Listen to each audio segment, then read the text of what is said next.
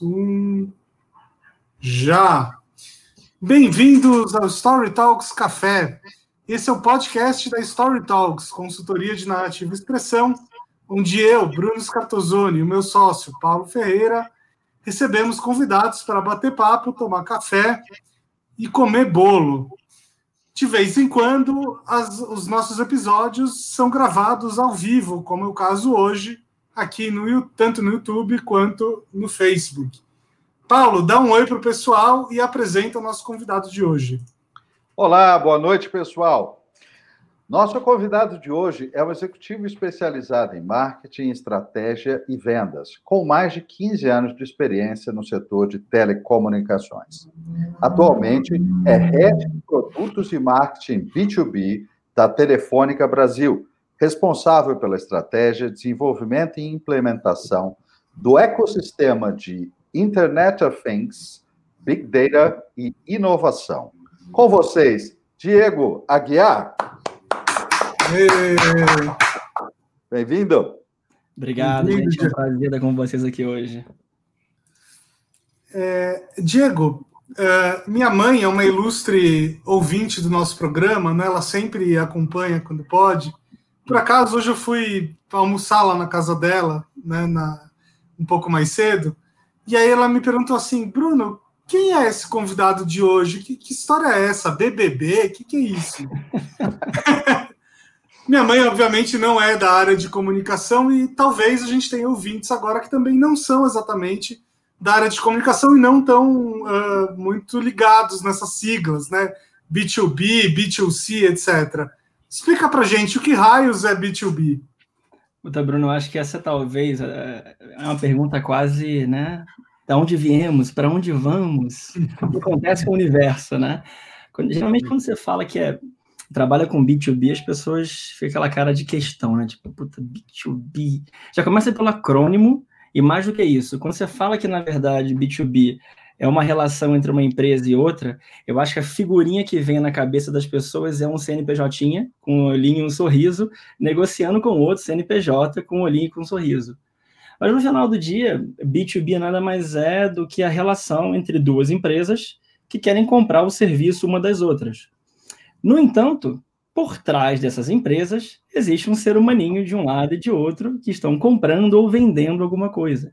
Então, em resumo, B2B é uma relação entre duas pessoas que representam uma empresa e querem comprar ou vender serviços.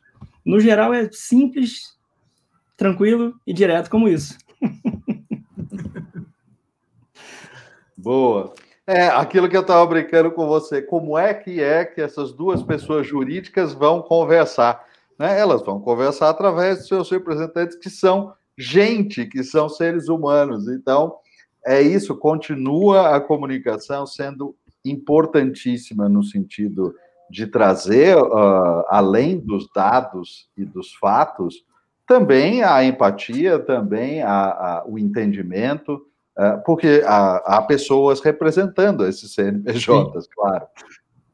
Não, fatalmente, Paulo, é engraçado, ó.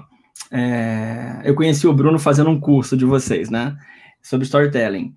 E, e, e, de verdade, eu acho que é, é, mais do que nunca essa habilidade de conseguir falar com pessoas, de simpatizar com pessoas, de cativar pessoas e principalmente de conseguir despertar uma confiança para que você consiga é, é, vender a sua ideia e vender o seu produto, principalmente no B2B, nunca foi tão importante. Porque você imagina o seguinte, né? Ah, no B2B, você lida com empresas de diferentes segmentos. Você lida com empresas uh, de varejo, empresas de indústria, empresas que lidam com agro, e cada uma delas, né, e cada um desses representantes, eles querem ouvir um tipo de história. O produto, ele é o mesmo, mas agora como ele é direcionado ao uso daquele segmento, difere bastante, né, difere muito, na verdade. Uhum. Então, você contar a mesma história, você trazer a, a, o mesmo contexto para alguém da indústria, alguém do agro, é muito diferente. É, é, é, muito difícil você conseguir vender a sua ideia. E exige também de quem está contextualizando aquele cenário conhecer um pouquinho do seu próprio cliente. Né? Então, se você vai vender um produto para um cara da indústria, ele vai querer ouvir algum tipo de aplicação. Para o cara de agro, ele vai querer ouvir outro tipo de aplicação. Muito embora o cerne seja o mesmo, mas a uhum. história, como você leva, como você contextualiza, como você caracteriza o serviço que você vende, muda muito. E o mais interessante é que muitas vezes, embora você fale B2B, você não fala só com uma pessoa.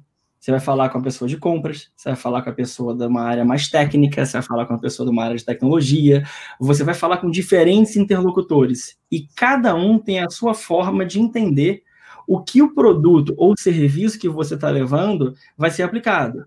Então, eu vou generalizar, tá? Mas o cara de compras, a pessoa de compras, vai querer entender, beleza, quanto custa. A pessoa de tecnologia, legal, mas como é que eu implemento? o executivo, beleza, qual o retorno que essa nova tecnologia vai me dar? Então, cada um deles vai ter uma abordagem e uma forma de conseguir ser convencido e principalmente de se comunicar com você. A história é um pouco diferente para cada um deles. Nesse sentido, não é uma narrativa, são várias narrativas para cada negócio, né? São várias narrativas para cada negócio, às vezes são várias narrativas para a mesma empresa, né? E, uhum. e por quê? Porque está vendendo coisas diferentes ou você está propondo coisas diferentes? Não. É simplesmente porque explicar, de repente, o Bruno comentou da mãe dele que não entende o que é B2B, vai ser diferente de explicar para a tia dele, que talvez tenha uma loja, uma floricultura, e já entenda um pouco do negócio. Ou seja, se eu for vender flores, por exemplo, é, não sei, para minha noiva, para o meu noivo, vai ser diferente de vender flores para minha mãe, ou vender flores para meu pai, eu estou vendendo flores. Mas a história que eu vou contar e como eu vou contextualizar a venda da flor vai ser muito diferente. Porque para cada um deles vai ter um significado. Né? Embora muito eventualmente o cerne da questão seja flor, carinho, sentimento, mas a maneira que aquilo representa, né, como aquilo vai, vai chegar é, é, é, é, na perspectiva de cada um deles, é muito diferente. Então, a história que você conta e como você leva isso vai ser feito de maneira muito diferente.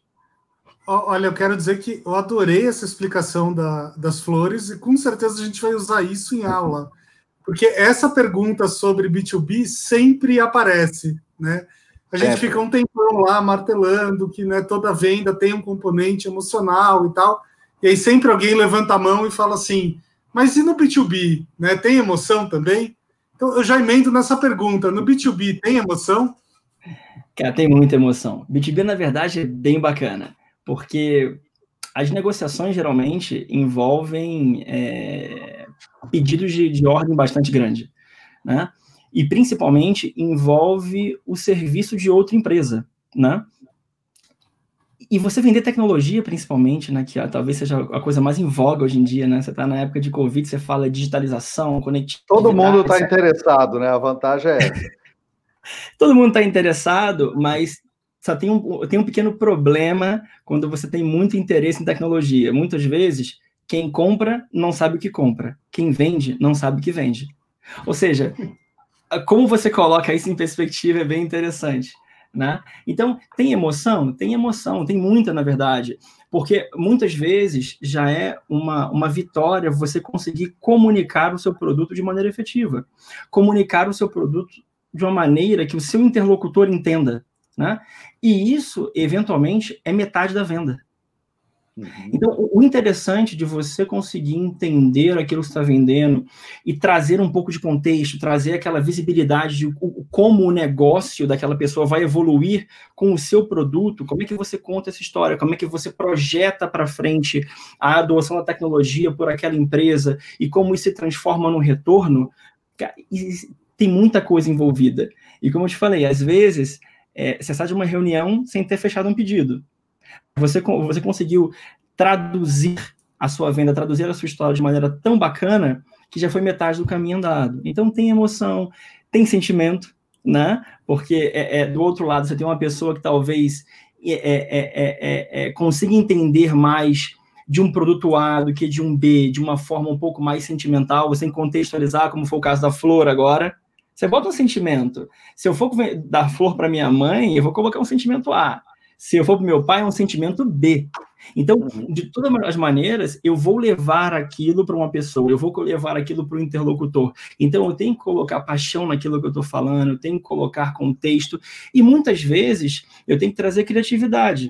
Né? Porque para contextualizar determinado serviço ou produto, tem que ter um pouco de criatividade, tem que trazer essa emoção junto para conseguir levar a comunicação de maneira efetiva.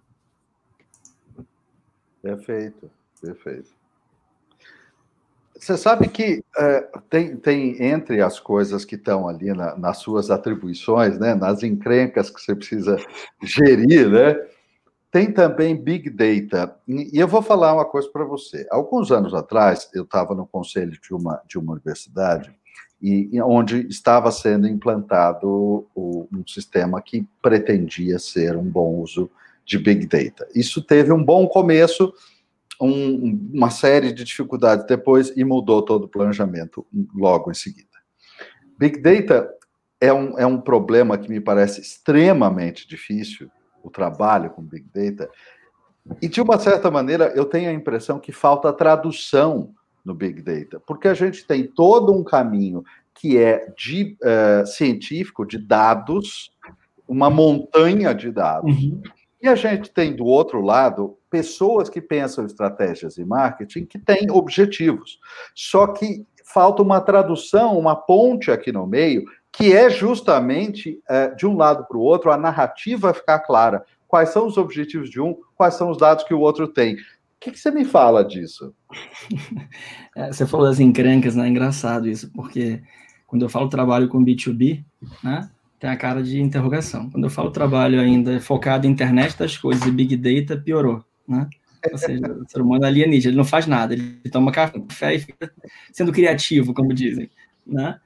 É, de, de, fato, Paulo, falta muita tradução, né? Falta muita tradução para você conseguir contextualizar o teu serviço. Então, você vai falar puta, de internet das coisas, é, que em resumo são coisas conectadas, mas é, parece um pouco utópico. E, e, e muitas vezes, é, a gente está falando de Big Data, internet das coisas, mas isso pode ser, apli ser aplicado à maioria das novas tecnologias. Existe uma dificuldade muito grande de você conseguir trazer o conceito para a prática. Ou seja, uhum. você realmente conseguir aplicar aquela tecnologia, né?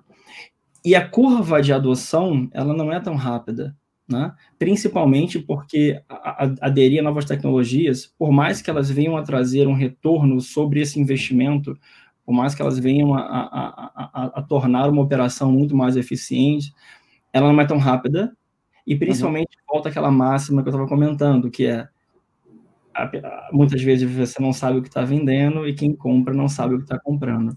Então, é, é, difícil você conseguir traduzir. E, e se você for entrar no, aspas, techniquez, piora. Piora, porque o teu interlocutor, aquele que compra, muitas vezes não vai ser aquele que vai usar, uhum. né? Então, talvez quando você fale com um líder técnico de uma empresa que trabalhe com dados, com gestão de dados, para ele seja fácil. Você fala data lake, etc., puta, mega bacana. Mas quando você fala de data lake, por exemplo, para quem não entende de Big Data, mas tem que comprar aquele serviço de ti, ele uhum. literalmente imagina um lago literalmente, né? Uhum.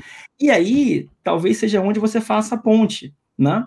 Porque, ah, uma vez brincando com um executivo de uma companhia, ele, cara, olha só, eu não entendo nada, nada de Big Data, mas fui convencido pelo meu diretor que a gente tem que implementar isso aqui dentro.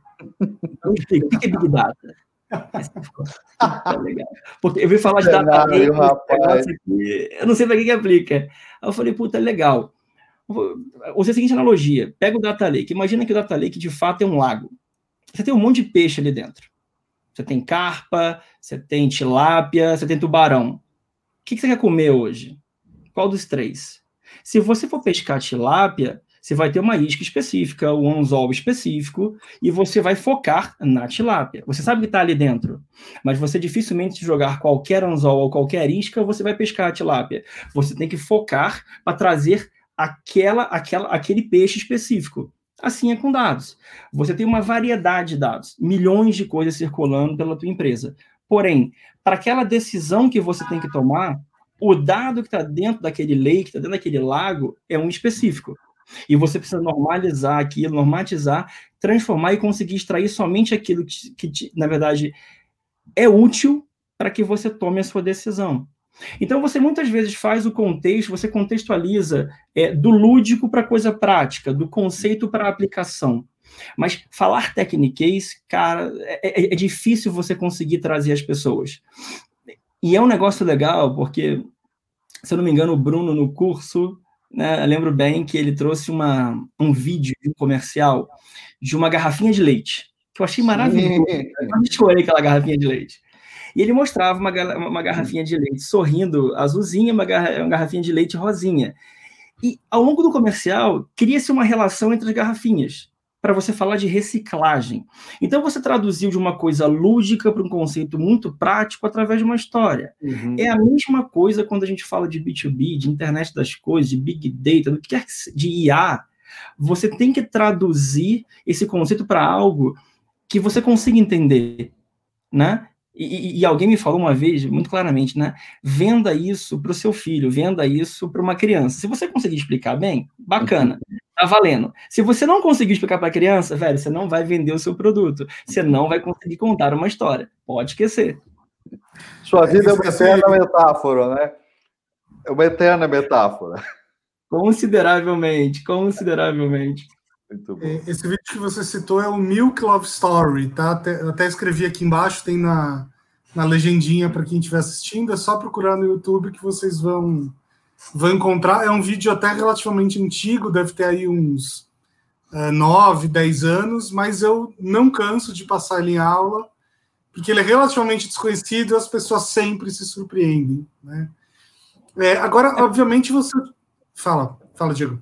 eu ia comentar o seguinte, porque o, o, grande ponto do vídeo ali é que talvez você chame atenção e contextualize de forma mais fácil o que é reciclagem.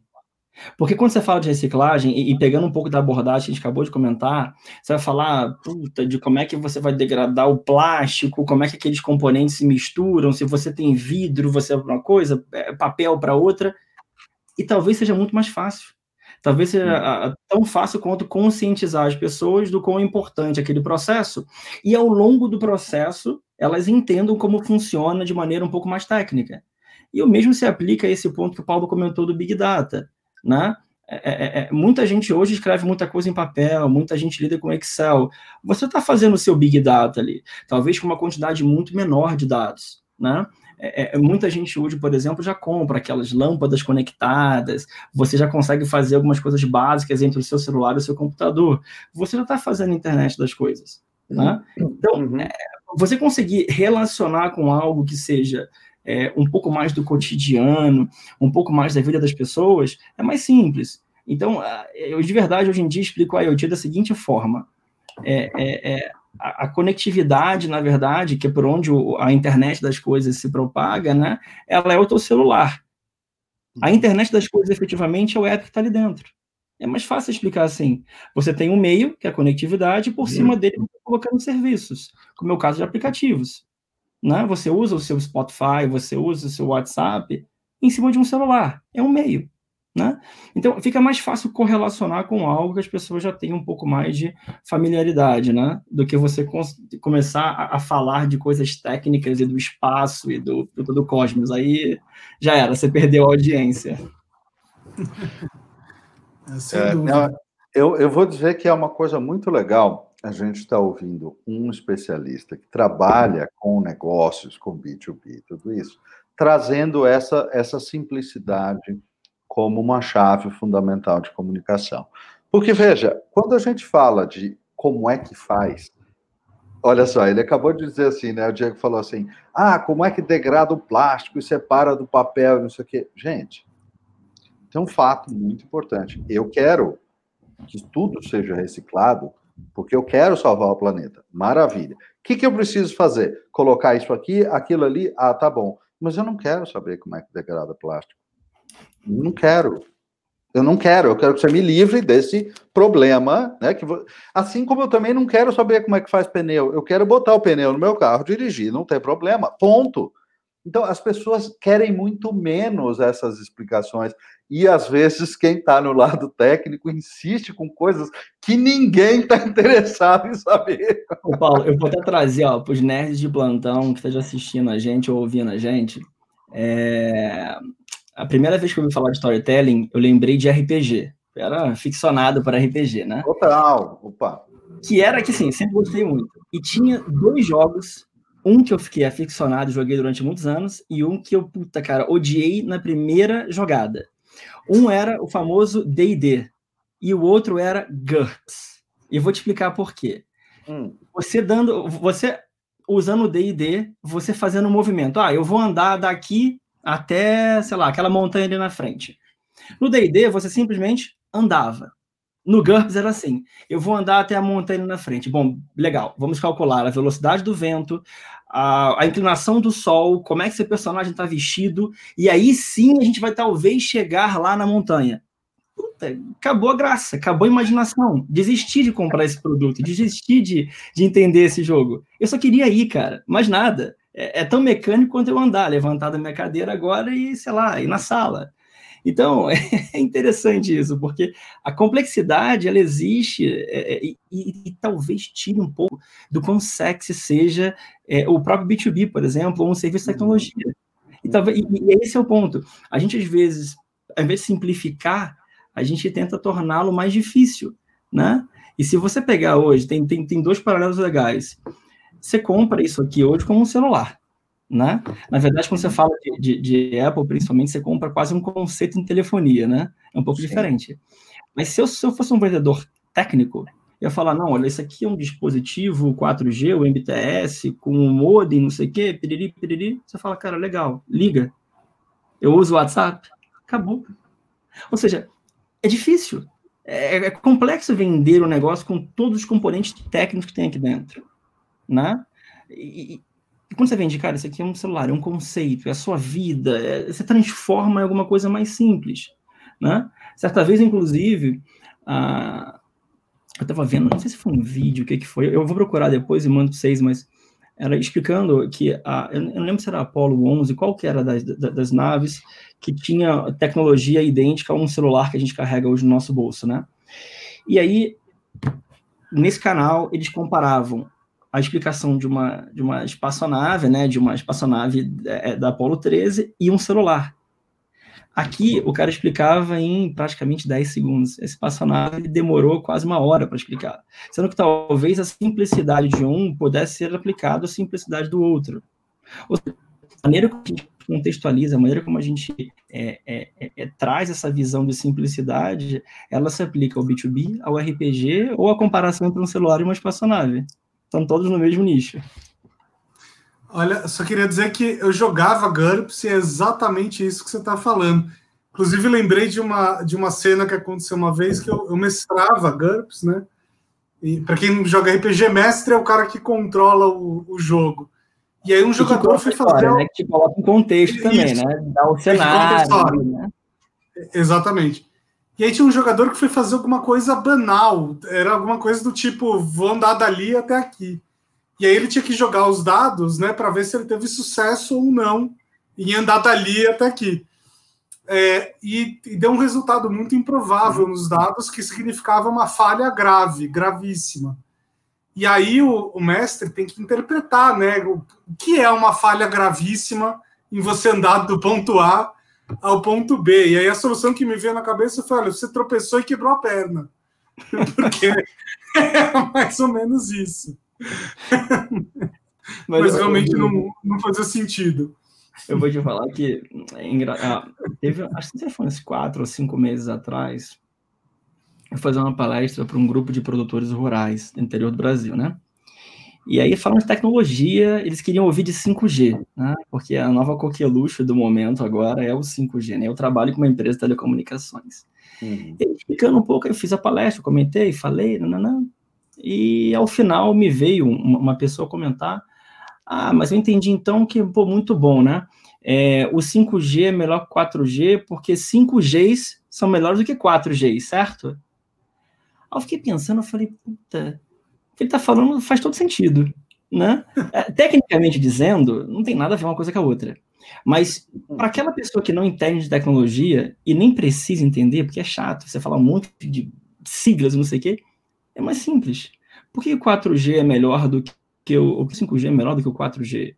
Porque efetivamente ele tem uma, uma capacidade maior. Então, na cabeça daquela pessoa que me ouviu comentar e me ouviu fazer aquele, aquele pitch sobre tecnologia, sobre conectividade comunicação, é o seguinte: quanto mais G, melhor. E que tá certo. Quanto mais G, em teoria, melhor. Então, você veja que você gasta, às vezes, uma hora para começar né, a falar de aspectos técnicos, cobertura, antena, não sei o quê, piriri, piriri, e o cara só queria ouvir o seguinte: legal, então esse 5G aqui vai tornar minha vida mais fácil, porque ele é melhor e porque ele traz lá, sei lá, facilita minha vida em ABCD. Mas no final a mensagem para ele foi: se eu entendi bem, quanto mais Gs, melhor. Ou seja, é, é, é, tem muito disso, né? Tem muito você conseguir traduzir numa linguagem mais simples e você conseguir trazer para o contexto que se vive alguma coisa simples e aplicável. Eu acho que essa é a grande, a grande talvez arma que a gente tem e talvez a, a maior dificuldade que temos, né? Sabe que faz todo sentido isso que você falou? Eu até lembrei de uma, de uma outra coisa mais pitoresca, mas que é, é o mesmo raciocínio. Não sei se vocês lembram quando existia o MP3 Player, né? Sim. Que era até o iPod, depois o. o... Enfim, tinha, tinha, o iPod, né? E aí o, os piratas, né? Quando. Enfim, esses lugares que vendem coisas piratas começou a ter o MP4. E aí o MP5, MP6, MP7 que, que, eram só aparelhos melhores, com alguma funcionalidade a mais. E esse foi o jeito que os piratas conseguiram né, de uh, traduzir isso de uma maneira muito fácil para o público, que um produto era evolução do outro. Né? Então, portanto, Mas se você pensar bem, é uma maneira criativa de fazer a coisa, não? Porque você explica, porque não, olha só, aí, aí você vai lá, né, é, é, é fazer o seu, o seu é, é quase o seu é, percurso, o calvário tecnológico. Não, veja bem, o MP3 é uma extensão de conversão que pega os dados. Tá bom, tô nem aí para isso, cara. MP4 é mais legal e é maior que MP3, viu? tipo assim, né? Muito bom. Você sabe, é, é, tem uma palavra que é extremamente importante é, para para a nossa atividade de comunicação, sem dúvida, para toda a tua atividade no, no marketing também, mas uh, ela, ela tem tomado cada vez mais espaços pela importância que ela tem para fazer as coisas funcionarem uh, entre as pessoas, fazê-las entenderem, que é a interface. Uhum. Interface. Quer dizer, a função de qualquer interface é poupar o usuário da necessidade de compreender os parafusos ou os bits. É, é isso. Interface é é, volante do carro. Vira para cá, foi para cá, vira para lá. Foi... Interface. E a gente precisa interfacear tudo, absolutamente tudo, porque senão o mundo não tem mais tempo para os parafusos, bits e bytes. Não dá. Ou você interfaceou, então ninguém está te ouvindo mais. Completamente, Paulo. Você me lembrou de uma coisa agora interessante, né? É, puta, tava lendo sobre a diferença entre dois websites americanos, né? Um de uma empresa de, de comunicação, olha a ironia, né? Que era um site ultra elaborado, com um monte de, de, de, de links e, e, puta, pensando bastante no UX, etc. E a interface da Berkshire Hathaway, que é a empresa do, do, do Warren Buffett, né? para quem, tiver curiosidade, né, eu não vou dar o endereço da outra empresa que foi feita a comparação, mas a, a, a, a, a da Berkshire Hathaway é só você colocar Warren Buffett Berkshire que vai aparecer. E o site, para quem olha, é, é, as pessoas se contorcem, principalmente os designers, eles se contorcem quando vem aquele site. Porque você imagina o seguinte: uma página em branco, com um monte de links. Em, basicamente, são, se não me engano, são 10 ou 15 links. Só que é o seguinte, para quem consome o conteúdo da Berkshire Hathaway, tudo que eles precisam está claro nos 15 links. E você quer saber, você quer saber relatórios? É um link. Você quer saber as cartas do Warren Buffett? É um link. Você quer saber o link? Acabou. Tudo que você precisa naquele site, naquela interface, naquele front-end, está ali. Você abriu a página, está ali. Você não precisa procurar. É simplesmente olhar, está aqui, direto. E é engraçado, você falou isso agora e me remeteu na hora, né? A maneira de interfacear, a, a, a maneira de você conduzir, né? A, a, sejam pessoas ou sejam empresas para o seu serviço, uhum. ou para o seu produto, ela depende diretamente do quão fácil você leva eles até você, do quão fácil você é na hora de interfacear com essas pessoas. Né? Uhum. Eu vou te contar uma história interessante. Né? Certa vez eu fui, eu estava em outra companhia, né? E eu estava mais à frente da área de vendas. Eu tinha marketing e vendas, mas eu tinha um papel mais ativo com vendas, né? E a gente foi visitar um cliente específico que trabalhava num ramo é, atrelado à segurança. E aí, eu, antes de, de, de, de, chegar lá, eu tinha um gerente de vendas trabalhava comigo, ele falou, cara, olha, é, a pessoa em questão, ela é um tanto quanto é, alternativa. Eu falei, puta, alternativa, cara. Eu falei, beleza. Aí chegamos lá, no, no, inclusive em São Paulo, né? E aí ele nos recebeu muito bem, não sei o quê, e nos levou à sala dele. Na hora que eu sentei na sala dele, né? Eu sentei, sentei na, na, na, na cadeira, tinha uma arma em cima da mesa. Eu falei, ferrou, cara. Ferrou, a gente fez algo muito errado. Daqui eu não saio hoje. Agora a coisa vai enrolar, né? O cara, um cavaleiríssimo, né? Ah, não, isso aqui é um café, não sei o quê. E aquela arma ali. Aquela arma, eu falei, gente do céu. E eu nervoso, né? falei, cara, o que está acontecendo? Eu entendo que ele trabalha com segurança, etc., mas não, não, não consigo entender o contexto. E aquilo me tirou a atenção 500 vezes. Eu falei, caramba. Aí, depois de uma hora de conversa, muito tranquila, aí eis que ele me conta. Ele falou, cara, todo mundo que vem aqui me vender alguma coisa, ou que eu tenho relação, eu boto um item completamente diferente na minha mesa. Às vezes eu boto um papel higiênico, às vezes eu boto uma arma, às vezes eu coloco um ursinho de pelúcia. Eu falei, cara, pra quê? Ele, cara, para que vocês não tenham atenção. Porque daí, quanto menos atenção vocês têm naquilo que a gente está falando, mais fácil é de eu conseguir negociar as coisas com você. Cara, eu fiquei indignado. Indignado. Eu falei, que estratégia animal, cara. Eu não acreditei. Aí ele mostrou, ah, inclusive, arma de brinquedo, by the way. Eu falei, cara, é, é surreal. a maneira Completamente dele... surreal. Não, porque ele falou o seguinte, que no começo da, da empresa, ele, ele ouvia muita coisa, né? E muitas vezes ele acabava sendo enrolado pelo Technicase, porque ele dependia de algumas coisas muito técnicas para a empresa dele funcionar. Ele tinha que comprar muita coisa. Ele falou, cara, as pessoas me enrolavam. Então eu comecei a pesquisar, a pesquisar, e eu percebi que quanto menos as pessoas estão focadas na conversa, mais elas liberam informação do que eu preciso. Eu falei, nossa, eu caí nisso igual um pato, né, velho? Porque... Achei sensacional isso. Ou seja, o que você falou, como é que você interfaceia? Você cria seus, seus próprios meios, você cria a sua própria forma de conseguir interagir e buscar aquilo que você precisa sensacional. Amedrontador no meu caso, mas sensacional, cara. É, o ruim ali é que no seu caso ele escolheu pôr uma, uma arma e aí apela, né? Mas os outros itens são, são. Que loucura, cara. Muito legal. Hum. Nossa, eu vou, eu vou adotar essa estratégia, eu achei incrível. Não, não, não sei se está certo ou não, mas porque é muito exótico, muito bom. Não, mas engraçado, Bruno, porque é, depois pensando nisso, né? E eu voltei nesse mesmo cliente algumas vezes. Né? Falo com ele até hoje, inclusive, porque é uma figura, uma figura, figura, gente boníssima. Mas é engraçado, você começa a perceber é, que muitas vezes, para você, inclusive, vender alguma coisa ou explicar o seu serviço, eu, por exemplo, hoje em dia tendo a não adotar PPTs em, em, em, em eventos que tenham muita, muita cor ou muita informação, ou, e, e principalmente eu tento colocar de uma maneira é que seja um pouco mais simples, tentando contextualizar, né?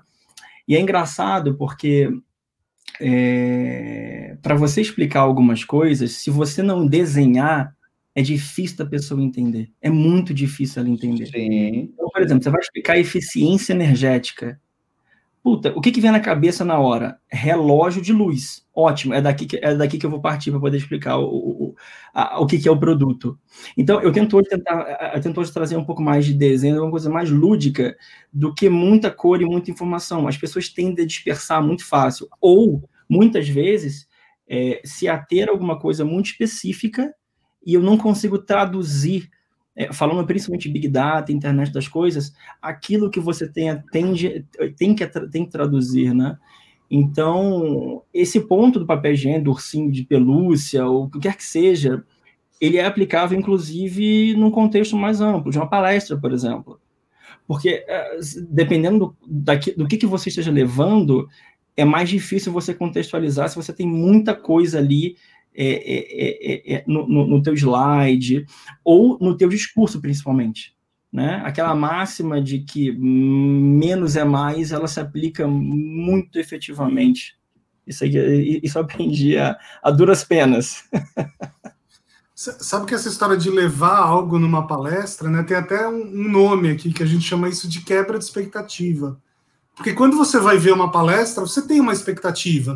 Ainda mais quando, sei lá, ainda mais se for uma reunião semanal da empresa, por exemplo. Você espera que alguém vá lá, abra um PowerPoint com o mesmo layout de sempre, mostre os mesmos dados de sempre, fale a mesma coisa de sempre, do mesmo jeito de sempre.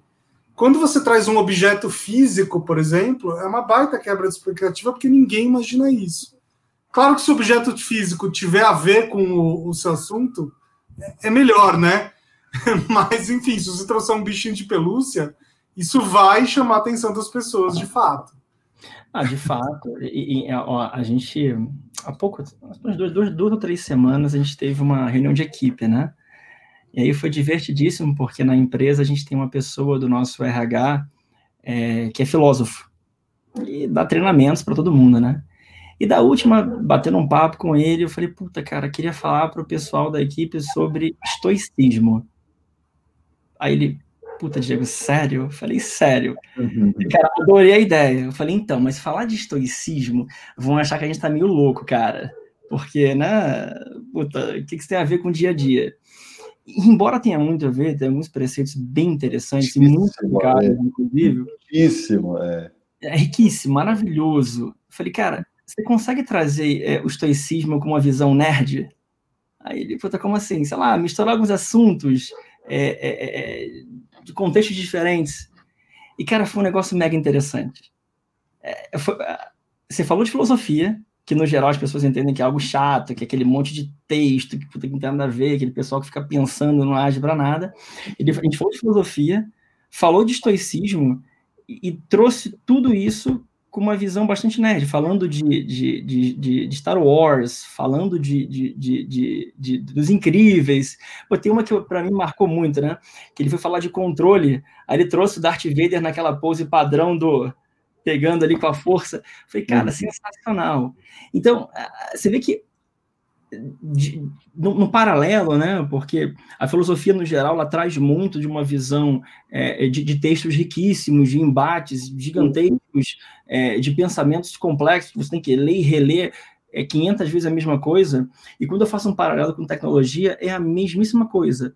É algo que as pessoas tendem a, a pensar que é difícil, que é chato, que é complexo, mas quando você consegue traduzir para alguma coisa mais lúdica, a mensagem chega muito mais fácil. Então, é, para mim foi uma foi outra experiência bastante bacana, que tem muito a ver, no meu caso, com tecnologia. É algo que, em teoria, pode ser complexo, em teoria pode ser chato, em teoria pode ser é, difícil de entender, mas se traduzido de maneira bastante simples, tende a ser alguma coisa agradável, tende a ser alguma coisa legal. Você percebe que é a tal da interface? É, era a interface para o estoicismo, é isso. Sabe que, Diego, você, você tem um dom em traduzir coisas, né? Não sei se você já percebeu isso. E, e eu tenho uma tese aqui que, é, a profi... que assim, essa é uma das profissões do futuro. Pessoas que conseguem traduzir conceitos complexos. Isso é até uma coisa engraçada que uma boa parte dos nossos clientes de alguns anos para cá são de empresas novas, né, geralmente startups, gente que está fazendo coisas que ainda não, uh, sei lá, existem. Não estabelecidas, né? Não, dá para dizer eu vendo café. Não, não Exato. e, e aí essas empresas chegam até a gente justamente com essa demanda, assim, olha, eu estou fazendo aqui um negócio que nunca ninguém fez, mas eu não sei explicar esse troço, me ajuda. Normalmente, nesse ponto da história, eles ainda estão tentando explicar a degradação do plástico. E é por isso que ninguém quer ouvir, cara. Eu acho, assim, eu acho maravilhoso isso. É, tem tem um, um, um economista, né, é, já falecido, chamado John Galbraith, né? E ele fala que existem dois tipos de, de, de previsores, né? É, os que não sabem e os que não sabem que não sabem. E aí, quando você fala em tecnologia, é literalmente a mesma coisa. Né? Você fala, puta, olha só, eu trabalho com o serviço do futuro, só que, então, não sei explicar esse negócio. Se você não sabe explicar, em teoria ele não existe. Aí você fala, puta, e agora? Como é que eu traduzo?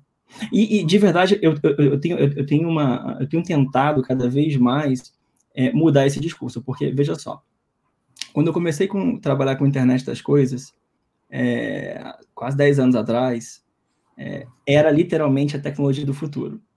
Uhum. E para algumas pessoas, 10 anos depois, continua sendo a tecnologia do futuro.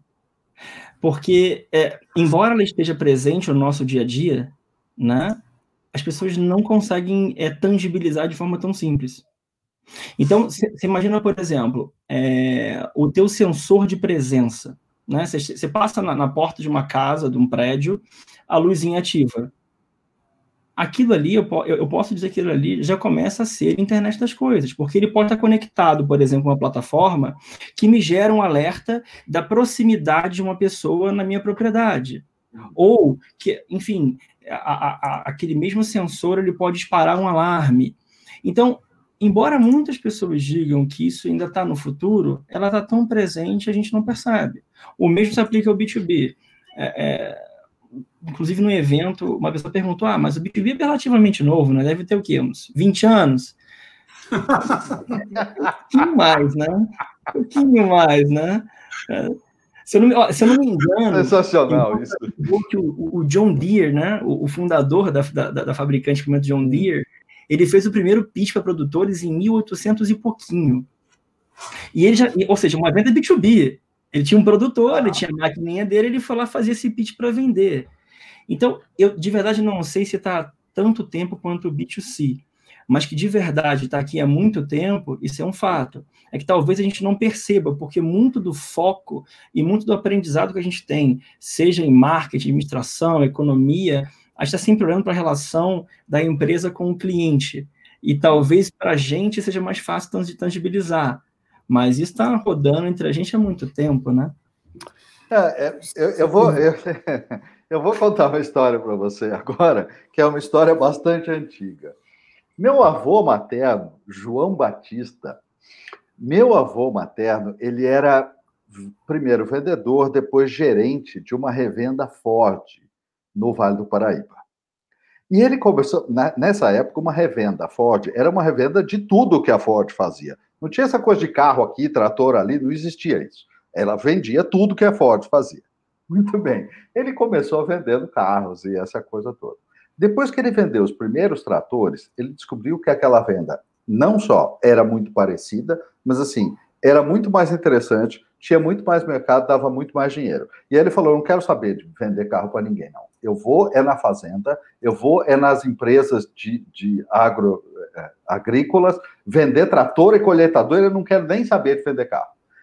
E veja, ele era alguém que aprendeu a ser vendedor instintivamente, através de relacionamento, através desta situação de troca e de empatia. E ele fez uma transição do B2C para o B2B sem nem sentir que aquilo estava acontecendo há 60 anos atrás. Então, assim, né? exatamente isso. É, as coisas não precisam ter um nome bonito, né? Uma sigla para acontecerem. Elas Diego está no mudo. Ela simplesmente. Adoro. Uso hoje em dia, né? Nossa nova realidade é. Desculpa, eu tava falando no mudo. A frase que eu mais uso. Maravilhoso isso. Mas a verdade é que a transição, Paula, ela, ela deveria ser suave, né? porque talvez o preceito seja o mesmo, a, a, a, diferença vai estar no como é que você vai utilizar aquilo, né? Então você veja o seguinte, é, tem muita gente hoje que trabalha com B2B que interfaceia com a mesma pessoa há 15 anos. Uhum. Porque, no geral, são, são, são, são, são relações que, que duram muito tempo. Né? Mas no final do dia, a base ela é muito similar a base para você manter a, a, a, a, engrenagem rodando, a base para você fazer as coisas acontecerem, ela é muito similar. Não existe um padrão específico, ah, eu tenho que ser A, B ou C. Na verdade, existe um padrão de como é que você conta a sua história. Teve um caso, uma mesa de debate também, né, é, da faculdade que eu estudei, inclusive, é, que uma pessoa perguntou, ah, mas como é que você mede o, o SEO de, de, de, de B2B? Eu falei, puta, da mesma forma que você faz o SEO normal, você não, você não tem um SEO específico, não, aquilo é só para o B2B. Não, talvez você procure é, alguma, algum nível profissional específico, você procure, ah, puta, sei lá, executivo, ou compras, ou X, você tem um uhum. filtro um pouco diferente, mas no geral, a base, a premissa, a, a, a, maneira de, de, de fazer a venda, ela é muito similar, as bases são as mesmas mas você se adapta, é claro, à necessidade da, da, daque, daquele cliente. E aí, Paulo, você falou uma coisa no começo da, da nossa conversa que eu achei interessante, até um pouquinho antes de começar, que é, cara, existe uma pessoa ou pessoas representando aquela empresa. Então, é, você tem que convencer uma pessoa, você tem que entender a necessidade daquela pessoa, você tem que entender as características daquela pessoa. Ou seja, é, é, é não distancia tanto. Né? É claro que hoje em dia, com a especialização que a gente tem em diferentes segmentos, é, você tem alguém que consegue traduzir melhor uma proposta para uma determinada indústria, para um determinado segmento do que outras. Mas no final, a base vai ser sempre a mesma. É, você não, não vai mudar tanto de, uma, de, de, de, um B2C para um B2B. Você vai ter que especializar, entender um pouco mais de contexto, é, a maturidade do mercado é diferente, é, a forma como você conversa é diferente, mas a base, ela acaba não mudando tanto. É, é, você sabe que eu gosto de dizer que quando você faz comunicação uh, com o consumidor, você precisa uh, lastrear a sua comunicação em alguns valores, em alguns vetores de conexão com o indivíduo, com aquilo Sim. que aquele indivíduo valoriza. Então, é isso. E quando você está no, no B2B, você tem que fazer isso em outras camadas.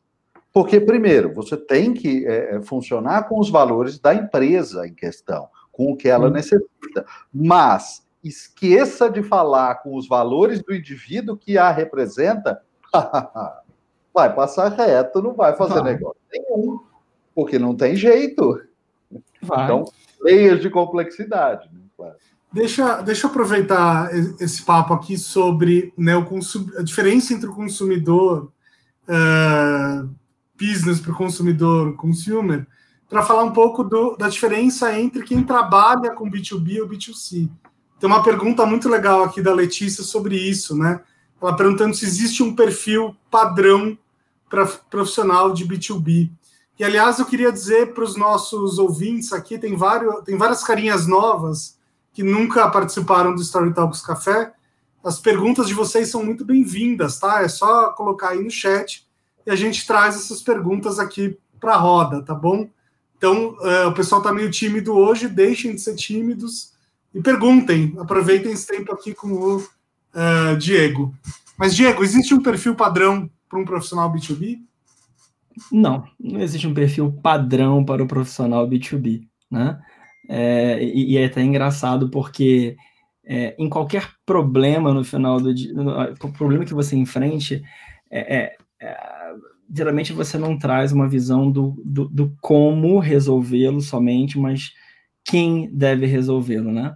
Então, é, padrão de profissional é, se você for perguntar para a pessoa, desenhe aqui no chart ou escolha, por exemplo, tá? Eu vou trazer uma algo que a gente já fez, inclusive. Você tinha lá B2B e B2C. E aí você tinha quatro opções para cada um, né? No, quatro opções de, de, pessoas, desenhozinhos, né? Então, a, mais votada do B2B foi uma pessoa de cabelos brancos, óculos engravatada, né? E para o B2C foi uma pessoa mega descolada com um coletezinho bacana. Falei, por quê? Eu não entendi o preconceito. Tá, inclusive, não estou de terno e gravata, by the way, viu? Não trabalho de terno e gravata. É, mas não existe um padrão. Na verdade, o, o, B2, o B2B, ele, ele acaba por moldar um pouco no dia a dia, né? Moldar o profissional. E por quê? Porque é, a relação é, é, é, é com o outro lado, a relação com outra empresa, ela tende, como eu comentei, a ser um pouco mais madura, ela ela precisa gerar uma empatia para que você conquiste o teu interlocutor, né? E, e, e, essa comunicação ela tem que ser muito direcionada, ela não pode ser uma comunicação padrão para todo mundo, né? Mas principalmente o B2B, ele tende a ter profissionais. É... Eu não quero parecer é, é, é simplista, mas tende a ter profissionais um pouco mais é, é, maduros em termos de carreira, né? E, e por que isso? Porque você imagina o seguinte: muitas vezes você interfaceando com, com, com outra pessoa, com outras empresas, você está lidando com valores estratosféricos, você está lidando com, com, uma relação onde a, o teu serviço e a maneira como você vende esse serviço, ela pode determinar o sucesso ou não do seu cliente, né? E principalmente o cliente quer, quer que você entenda que o B2B no final ele vai se desdobrar num B2B2C. Por mais que você esteja vendendo da sua empresa para outra empresa, no final da cadeia tem um consumidor, né? Então, o sucesso do serviço que o primeiro B vende para o segundo B é o sucesso desse segundo B para o cliente final. Então, o perfil de profissional, no geral, são profissionais bastante versáteis, né? que, que consigam lidar com diferentes segmentos de mercado, porque o B2B não é uma coisa só, embora a gente tenha essa alcunha do business to business, né, empresas para empresas, é, são empresas, segmentos diferentes que você tem que se adaptar. Ele exige que os profissionais estejam bastante informados do, do que esteja acontecendo. Então, uh, eu usei o exemplo de indústria e agro. Se você quer falar com esses dois, com essas duas é, é, é verticais, você tem que entender um pouquinho do que está acontecendo na realidade deles né? E, e principalmente de um, profissional que consiga é, é, é, ir até a segunda página, né? Se você começa uma conversa, se você vai tratar de um assunto específico, dependendo de qual, qual seja a interface tua dentro da empresa, é, talvez as suas habilidades e conhecimentos sobre o seu produto sejam mais exigidos. Né? Então, eu estava comentando do executivo que não entendia de Big Data. Mas quando falar com, com, com a, a, o resto da business unit de Big Data dele, ele foi muito, muito, muito profundo nas discussões. Ou seja, ele queria entender detalhes, ele queria entender como é que funcionava, como é que seria a integração. Então, exige que o profissional tenha essa versatilidade, de conseguir transitar entre diferentes níveis da companhia em diferentes segmentos, né? Mas, no geral, não é um perfil específico, é mais um perfil que vai se moldando com a necessidade é, daquele segmento. A parte boa é que talvez uma das características mais legais que a gente, como ser humano, tem é um poder grande de adaptação, né? Então, para aquele profissional de marketing, de vendas, é, profissional financeiro que queira trabalhar com B2B, na verdade é simples, né? Só que vai te exigir um tempo até você entender um pouco da dinâmica. Mas se você colocar em perspectiva, vai ser assim se você trabalha com sei lá, bem de consumo e for transferir para tecnologia. Você vai ter uma adaptação. A mesma coisa do B2C para o B2B. Vai ser só simplesmente uma questão de adaptação e entender que tipo de demanda é, esse segmento exige de você. E, e, do ponto de vista de agência, né? Eu imagino que devam ter agências que trabalhem para você desenvolvendo materiais de comunicação, etc. E quando eu penso no curso padrão de publicidade, né, eu, eu vejo alunos, enfim, estudando várias campanhas que vão para o consumidor e tal, que tem todo o glamour do mundo, e nunca olhando para aquele folheto B2B ou para aquela nunca. apresentação B2B. Nunca. É, Não tem essa matéria na faculdade, cara. Exato. Que dica que você daria para o publicitário que tem esse tipo de desafio? Seja ousado. É a dica que eu dou. Porque, veja só, pa campanha padrão de venda de celular B2B. Você bota um, uma pessoa de meia idade, 45, 50 anos, com o celular na mão, com óculos, uma pose assim. É isso que acontece. Por quê? Por quê? Não, não precisa. Muda. Olha, é padrão, é padrão. Cara, eu, assim, eu não posso falar, infelizmente, porque senão o, o, o, o Gabriel, que é, que, que, é, que é o cara que está olhando isso hoje, vai querer me matar. Mas a gente está a gente tá fazendo um negócio agora mega divertido para explicar os diferentes serviços. Mega lúdico. Mega lúdico. Por quê? Porque é, você não tem que ser quadrado, você não precisa ser mega complexo para conseguir traduzir uma ideia. Você não precisa ser botar essa, a fotinha padrão para poder vender alguma coisa, né? É, é, é, legal trazer ideias novas, porque esse glamour que você comentou, Bruno, que é mega legal e, e de fato é o dia a dia é, de quando você vende um produto um, é, B2C, ele se aplica ao B2B. Né? Imagina só que eu tenho, por exemplo, uma empresa e eu quero comprar determinado serviço. É, eu sou uma pessoa física.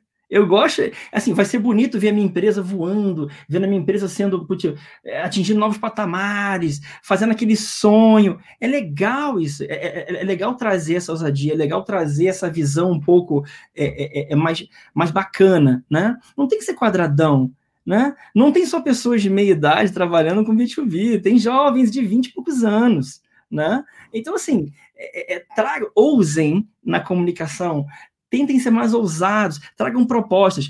Muitas vezes também, devo admitir, que as pessoas que estão do lado de cá têm um pouco de preocupação com coisas muito ousadas, né? Mas, de verdade, pelo que eu tenho visto cada vez mais, quando é um negócio meio quadrado, batido, né? não chama atenção. Você não provoca a segunda conversa, né? Quando é alguma coisa um pouco mais é, é, ousada, que talvez fuja ao tradicional, é mais bacana. É mais bacana. Você desperta o interesse desse interlocutor. Então, para quem vai trabalhar com B2B, para quem alguém que atenda uma companhia tipo a nossa, ousem, ousem, de fato ousem, sejam um pouco mais dinâmicos e principalmente, né, se for possível, é, é, é, é, tentem entender aquilo que vocês estão é, é, comunicando. Porque muitas vezes eu vejo isso acontecer também, né? A gente manda uma, um resumo daquilo que a gente ia comunicar. Seja num folder, seja num vídeo, e quando volta, já volta o padrão. Ou seja, né? Olha, a gente tem uma nova campanha aqui para B2B, para fazer uma, uma, uma, uma, uma uma, uma, campanha de um produto novo e tal, e aí vem lá, a folha, vem lá o folhetinho com um cara de terno e gravata. Ele tem que usar óculos, ele não pode não usar óculos, tá? E ele tem que ter cabelo cortadinho, com gelzinho, bonitinho. Isso não é o B2B, uhum. né? Talvez seja uma parte do B2B. Talvez seja uma pessoa específica de uma empresa. Mas, de verdade, se eu estiver do outro lado, isso não me cativa. Eu não consigo ver ali, puta, bacana, agora eu vou lá e vou comprar aquele serviço. Porque quem tá, quem vai tomar essa decisão de comprar, quem vai querer conversar com você, quem vai querer é, é, é, discutir é a pessoinha que quer ser encantada, assim como você faz no B2C. Ou seja, ousem, é bacana. Muito bom isso, muito bom isso.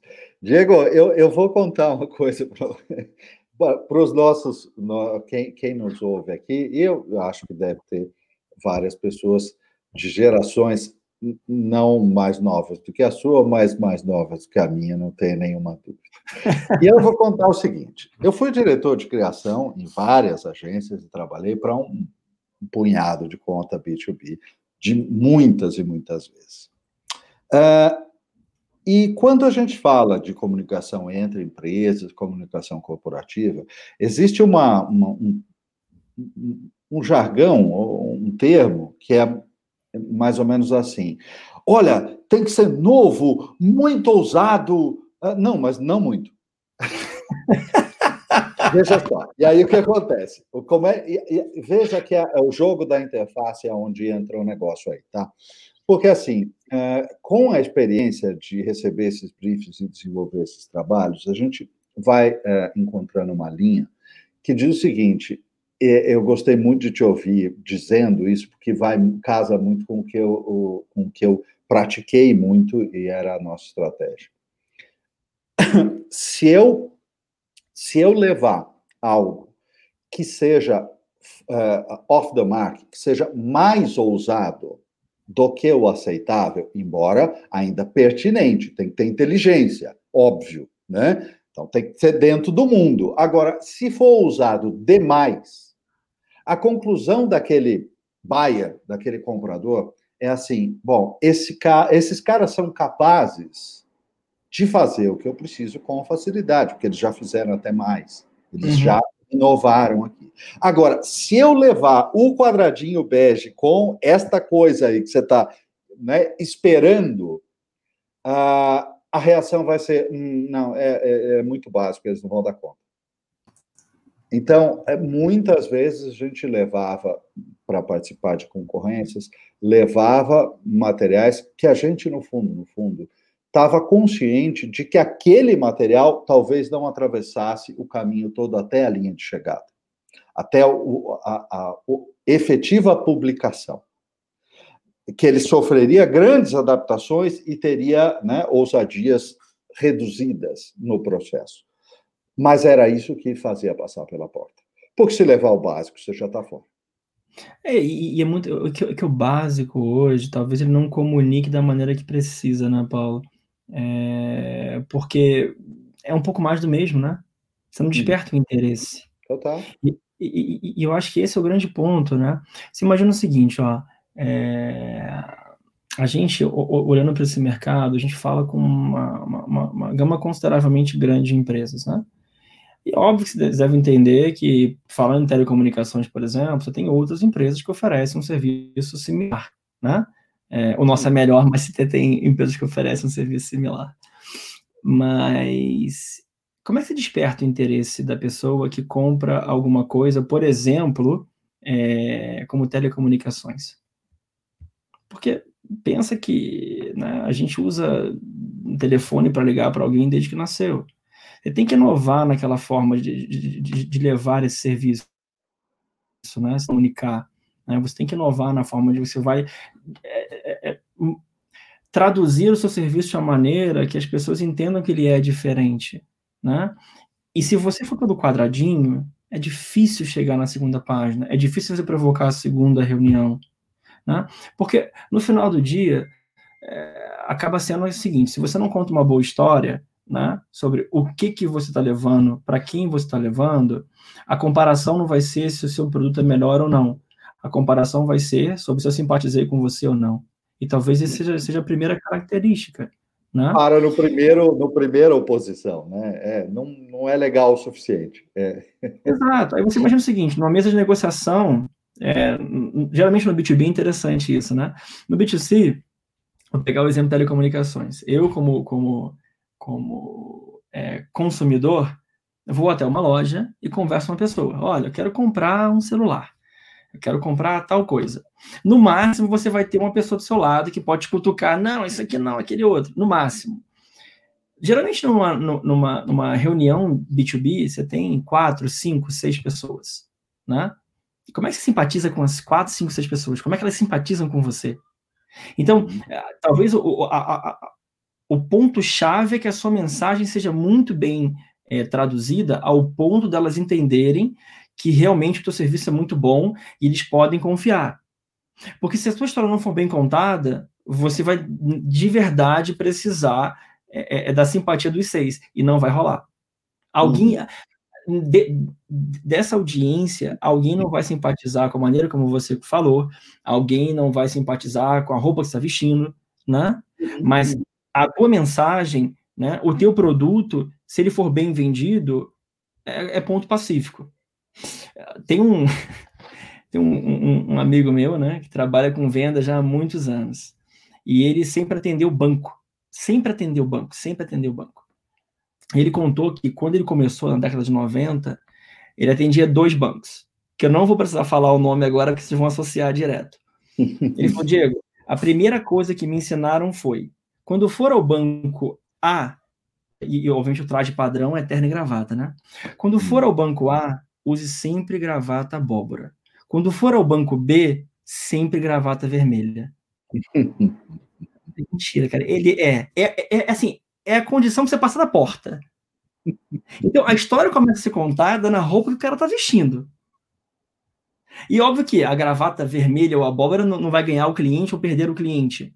Mas, na verdade, ele, ele vai ter a, a, probabilidade de agradar a mais pessoas do que menos pessoas. Né? Então, assim, depender só disso, ele não vende produto dele.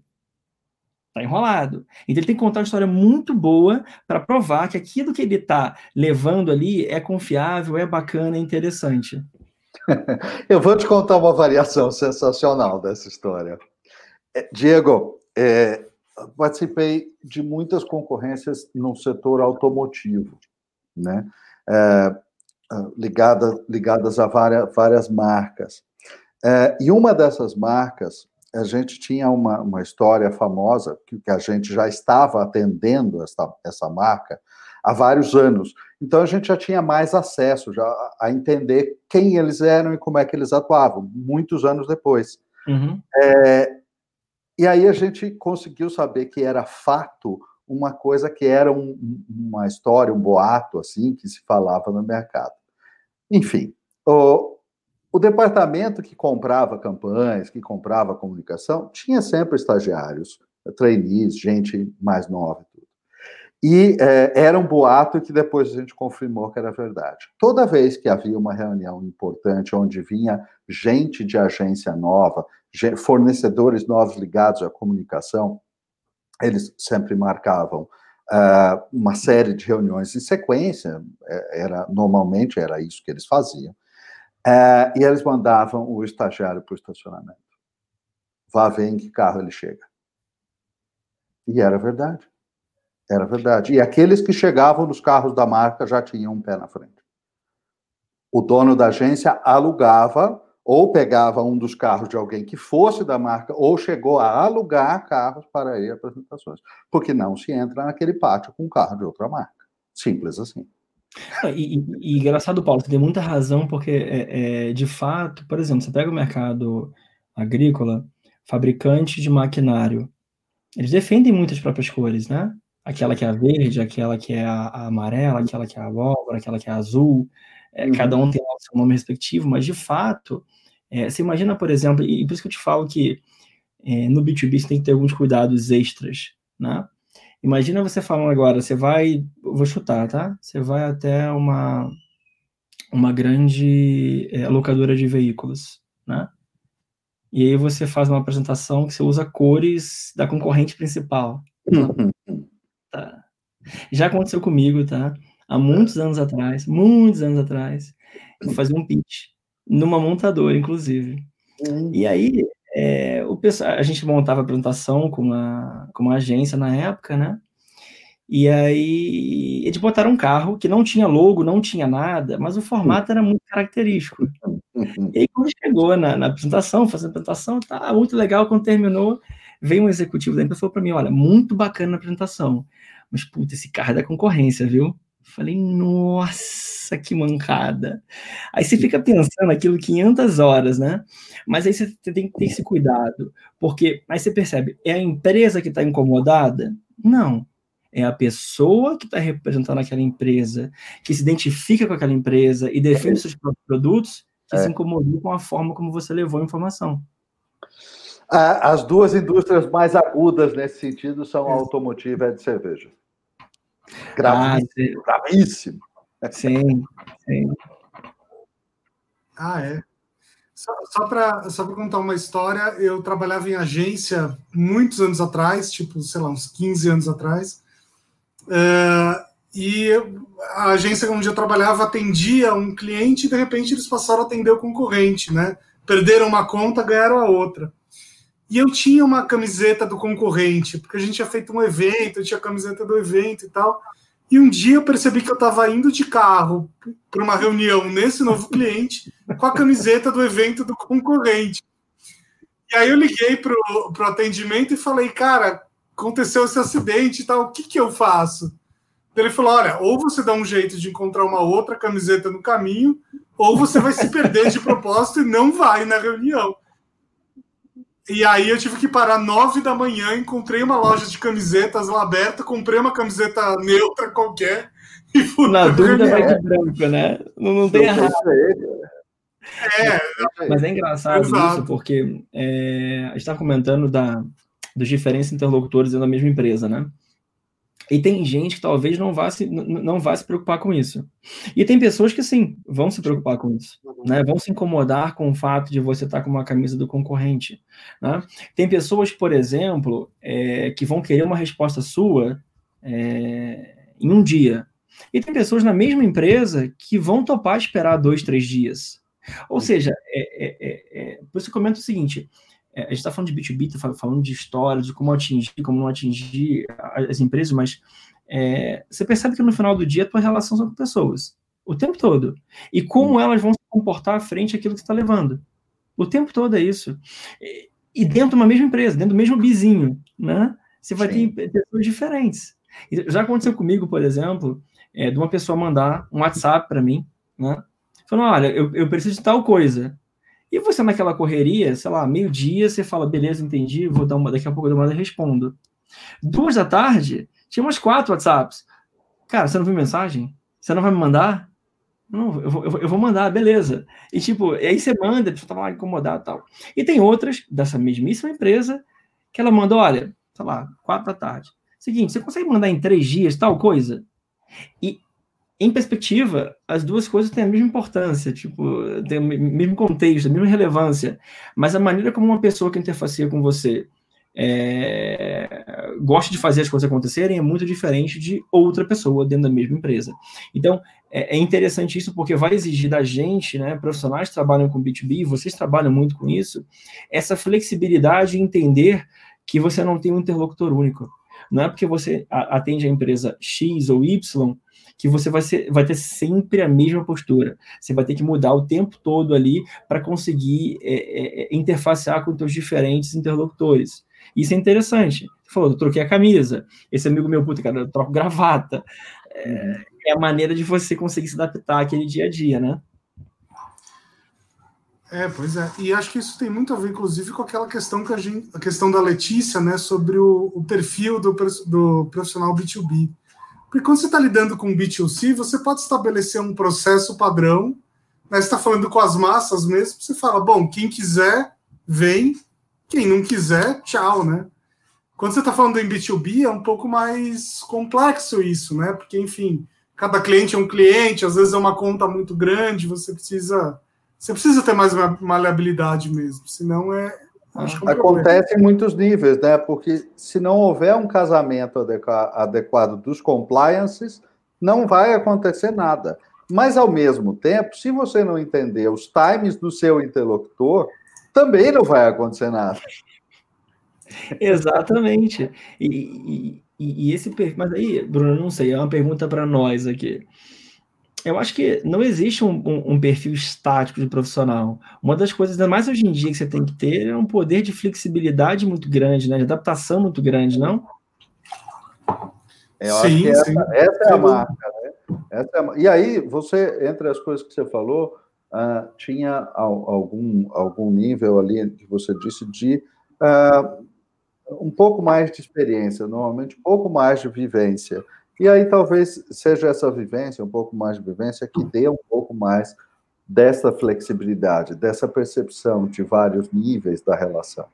É, Sim. É, eu acho que, mas a flexibilidade é indispensável. É, fatalmente, Paulo, acho que ao longo do tempo você aprende que é, é, é um pouco mais sobre como interfacear com determinado cliente ou um, um determinado segmento né? Torna-se mais fácil para ti é, entrar numa reunião onde você vai ouvir reclamação do começo ao fim e saber como lidar com aquilo de uma maneira tranquila, porque isso faz parte do deal. Né? Uhum. É, é, eu, eu, ouvi de um amigo, inclusive, uma vez falando que, puta, cara, é, é muito difícil para quem trabalha com B2C, porque é, é, é, difícil você ouvir a reclamação. Não é que seja difícil, né? É que ela está um pouco mais distante, né? Ela entra por outros canais. Uh, no B2B tem uma diferença. Você cria uma relação muitas vezes com o dono daquela empresa, com o CEO daquela companhia, que tem o seu telefone. E, by the way, ele não vai ligar para central de atendimento. Uhum. Ele vai ligar para você. Né? Você ouve, assim, online, a insatisfação dele quando ela existe. Então, é, é, e, e, muitas vezes, como você lida com diferentes pessoas, diferentes níveis de empresa, diferentes, muitas coisas, é, essa reclamação pode vir de uma maneira é, é, é tranquila, ou de uma maneira um pouco mais apaixonada. E, e, e, você tem que saber lidar com as duas, né? Porque as duas são importantes. Mas, dependendo é, é, é, é do tempo é, é, que o profissional tenha naquela área, ou mesmo o tempo de experiência, ele pode reagir de forma muito diferente, né? Porque no B2B tem uma coisa interessante. O cliente, quando reclama, é porque ele se importa. É interessante isso. Sim, sim. Ele não está reclamando ali, é porque ele quer manter a relação com você. Porque no dia que ele não reclamar, no dia que ele não te der feedback, no dia que ele não trouxer para ti é, o que ele está pensando, você pode ter certeza que ele está dentro da concorrência. Pode ter certeza, certeza. Então, é, só que ela é online, ela está aqui. Uhum. E você tem que saber como reagir, porque você não vai acertar 100% do tempo. E quando você errar, tem que ser rápido em corrigir. Porque o que a minha experiência me diz é que no B2B, você geralmente você tem uma única chance para errar. Porque a segunda você não vai errar, porque o teu cliente não vai estar mais com você. Quando ele vê que, ele, que, que você realmente não dá atenção ao que está acontecendo, que você não se preocupa é, é, de verdade com os problemas da empresa dele, né, que, que é o, o ganha-pão, muitas vezes, daquele pequeno empresário, daquele médio empresário, ou que o teu serviço é a espinha dorsal de uma grande empresa, uhum. quando você perceber que, puta, peraí, eles não estão olhando para mim, eles não estão dando a devida importância à, à, à situação que eu estou passando, ele vai procurar outra opção. Isso é um fato. E o mais importante, quando você recebe essa, é, é, esse feedback online, é você agir em cima. Tem que ser rápido, você não pode demorar. E nesse ponto não existe é, diferentes interlocutores. Se é um problema que afeta o teu cliente, você precisa agir muito rapidamente. Muito rapidamente. Porque o que para você pode ser uma normalidade básica, ah, caiu um link, fez não sei o quê, para o cliente, o teu cliente pode ser uma experiência entre a continuidade... É uma Magedon, claro, é, é uma Magedon. É. Não, não, no momento de crise não existe latência, não existe. Ou você responde agora, ou então já começou errado. É Exa exatamente, como diria o ditado, né? Para formiga, pingo d'água é tempestade. Então a gente tem que ter essa preocupação. É isso, tem que se colocar no lugar. É o tal do foco do cliente, não é? É o único modo de ter foco do cliente, porque aí vende, vende, vende essa ideia e quando algo dá errado, não consegue entrar no foco dele. Cara, não dá, não tem jeito. E, e, e, agora veja, Paulo, eu queria interessante você apontar esse ponto do foco do cliente. Qual que é o foco do cliente B2B? São muitos focos. Sim. O da pequena empresa é um, o da média empresa é outro, o da grande empresa é outro. Qual o tempo de resposta exigido? Depende. Qual cliente está falando? Depende qual serviço a gente está falando. Depende qual operação a gente está falando. Então, esse entendimento do foco do cliente, na verdade, se traduz no entendimento da operação do seu cliente. Se uhum. traduz no quanto você conhece do negócio dele. Porque se você for até esse cliente final sem entender o negócio dele, você não passa da segunda fase. Não, é tipo ele já entendeu que não é você, né? Ele já entendeu é. que não é você, é isso. É, é Agora, simples assim. Agora, a sua vida deve ser bem interessante, né? Porque você deve conhecer muitos negócios diferentes a fundo, né? Cara, por isso eu falei, B2B é muito legal, na verdade. Te dá uma. E assim, você aprende, na verdade, muito, Bruno. É, você aprende muito, você aprende muito. Porque você veja o seguinte, ó. Uh, eu, eu, originalmente trabalhava em outro segmento de telecomunicações, né? E de verdade, depois que comecei a trabalhar com B2B, eu percebi que eu não conhecia nada de telecomunicações nada, meu conhecimento era ínfimo, porque. E até hoje é, você tem que aprender todo dia sobre uma coisa nova.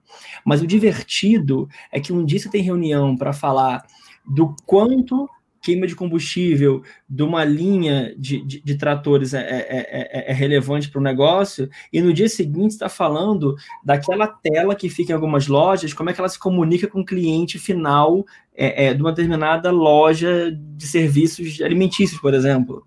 Então, é, é, é diametralmente diferente, né? Você acaba conhecendo muito de muita coisa, né? E o que te força também é estudar, porque você imagina, se você vai falar com a galera de, de, de varejo, esse pessoal tem um jargão específico, eles têm acrônimos específicos. E o pessoal adora um acrônimo, né? eu acho maravilhoso. A gente em Telecom, então, puta, bota aí 500 acrônimos possíveis, a gente gosta, né? Tipo, joinha pra gente. É, e você acaba falando de temas muito diferentes. Ao mesmo, ponto, ao mesmo tempo que você fala de tecnologia, de 5G, de internet das coisas, de inteligência artificial, de big data, você tem que realmente entender é, como é que funciona a pá de um trator. Ele tem que entender se de verdade uma estação meteorológica ela vai economizar ou não recurso hídrico de um produtor rural. Ele tem que avaliar se um serviço de rastreamento ele é melhor é, determinado device para carro e determinado device para caminhões. Se o cavalo ele, é, ele prende de tal forma que vai atrapalhar ou não o serviço. É, você fala de muita coisa, né? E é legal que você começa a entender um pouco mais de diferentes níveis de negócio, né? Diferentes verticais. Isso é bem bacana. Mas te força a estudar, muito. É, deixa eu aproveitar e, e, mudar um pouquinho o assunto aqui. Eu já, eu já te elogiei uh, por inbox, mas vou fazer isso uh, em público agora. Que eu, eu, de verdade acho que você tem uma, um dos feeds mais interessantes do LinkedIn que ao contrário daquele, daquela chuva de autoajuda de negócios, né, que, que infelizmente está virando LinkedIn, você é um cara que realmente posta, posta links muito interessantes de assuntos muito diversos, todos relacionados ao negócio, claro, é, mas você tem um olhar muito interessante ali para a curadoria, né? Como é que você enxerga essa sua curadoria no LinkedIn ou eventualmente em outras redes sociais? Nem sei se você tem ou não. Uh, em relação ao B2B, você, você deve ter ali vários contatos, vários clientes, vários prospects que estão ali na rede, né? Que estão lendo o que você coloca. Como é que você enxerga isso? Aliás, vou colocar aqui o endereço do LinkedIn do Diego, sigam, tá? Que é uma das melhores curadorias do LinkedIn. Ah, Bruno, agradeço demais o elogio, viu, cara? Agradeço evangelhado. Ainda mais vindo de você, cara. Obrigadão mesmo. Assim, é, o que eu faço, na verdade, é que eu, eu tenho um problema grave, é conseguir é, é, digerir a quantidade de informação que eu vou atrás, né? É, isso é, é, é, complexo, porque eu, recebo um monte de e-mail e eu tenho aquele toque, né? A caixa de e-mail tem que estar tá limpa, né? Aquela coisa bem gente doida, né? E, só que a, a, tem muito assunto que ele acaba sendo repetitivo e sendo muito batido. Então, o que, eu geralmente tento compartilhar ali são coisas que me chamaram a atenção por, por qualquer que seja o motivo. Né? Então, eu, eu geralmente estou olhando é, é, é, coisas muito diferentes. Tipo, eu gosto muito dos conteúdos da, da Singularity University, que trazem um apanhado de coisas, né? É, é, diferentes, é, ao mesmo tempo que ele fala de física quântica, é, eles falam de, puta, de, de, de, de satélites de baixa órbita, enfim, é, são assuntos diversos. O que eu tento procurar geralmente são coisas que não sejam do meu dia a dia, coisas que me despertem o interesse, que eu vá entender que, puta, se eu compartilhar com a rede ali, vai gerar um interesse também. E não necessariamente para que isso gere um negócio. Na verdade, eu gosto de compartilhar porque eu achei interessante. Então, por exemplo, uh, tem um canal muito legal que geralmente eu posto coisas deles referente só a UX. Então, um dia desses, eu foi onde eu vi, inclusive, aquela matéria do, do site da Berkshire Hathaway. Eu achei aquilo animal. Eu falei, puta, legal, tem muita gente na minha rede que trabalha com UX. Puta, legal, vou compartilhar ali.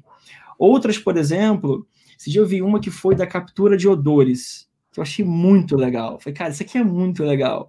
E você compartilha com as pessoas. Então, aconteceu muitas vezes já, tá? De alguém mandar no inbox e falar assim, puta caralho, gostei muito desse conteúdo, viu? Aí você falou, legal. Dois dias depois ela falou, então, olha, eu vi que você trabalha com tal coisa, você não acha que... Então, não que tenha esse objetivo, mas acaba por natureza provocar isso, né? Porque as pessoas acabam é, é, é encarando o LinkedIn como um trabalho de autoajuda, de falar de uma experiência terrível que tiveram, de, de, de, de, de, falar de coisas puta, que não foram bacanas. Eu acho que, puta, você quer, você quer ver coisa que não é bacana? Valeu o jornal. Né? Liga a televisão, você vai achar um monte de coisa que não é bacana. Mas está numa rede que você tem ali profissionais conectados com você, e que você puta, vê que esses conteúdos podem servir de alguma forma, e, e eu curto muito ler, eu adoro, eu estou o tempo todo vendo coisas referentes a tecnologia, etc., eu compartilho, né? Então, o que eu tento fazer, eu acho, no dia a dia, é mais trazer coisas que me interessaram, que eu, que eu achei como bacanas de olhar e, e, e, compartilho.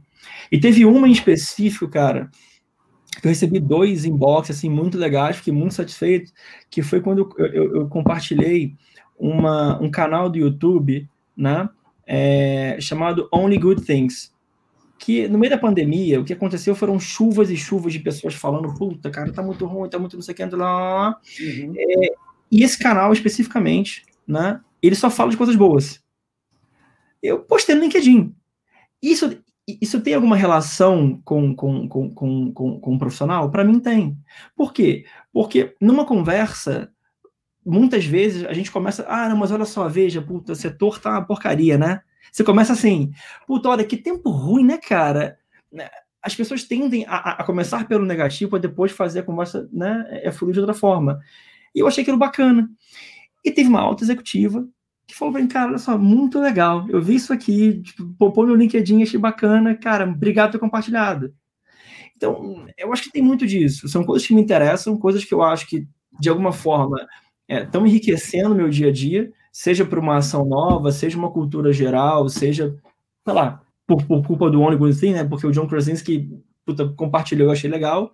Mas no, o que eu faço geralmente é que no meu processo de leitura diário, eu separo geralmente no começo do dia uma horinha, uma hora e meia para ler coisas diversas, né? Então pego os feeds que eu assino e vou ver, puta, isso aqui me interessa, aqui não me interessa, aqui me interessa, aqui não me interessa.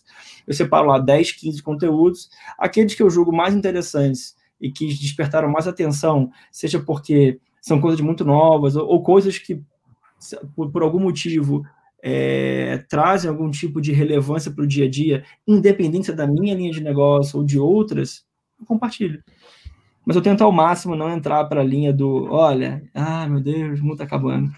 Mas você percebe que tem, uh, tem relação nisso com a interface do que a gente estava discutindo lá, porque uh, alguém que segue, então, as suas postagens no LinkedIn e vai identificando uma determinada linha, que obviamente vai emanar dos teus princípios, dos teus valores, daquelas coisas que te interessam.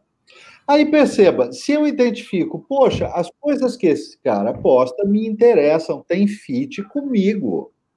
Eu penso, acho interessante. Então, você entende que, de qualquer modo, aquele nível, aquele layer de valores entre os interlocutores já vai estar resolvido? Então, é claro que eu prefiro chamar você para conversar do que o outro, evidente, porque esse layer já foi. Agora eu só preciso entender os outros layers de funcionamento da relação, mas esse já está resolvido.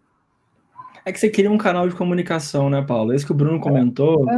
eu achei legal porque é... meu irmão falou um dia desse, né? Ele falou, cara, ah, eu, eu, quando eu quero acompanhar a tecnologia, eu, eu, te sigo no LinkedIn. falei, é, mas fácil me ligar, né, cara? Ele falou, cara, seria mais fácil. Você vai postando ali o que você acha mais bacana e, e, e eu faço uma triagenzinha, né? Mas o que você falou é verdade, Paulo.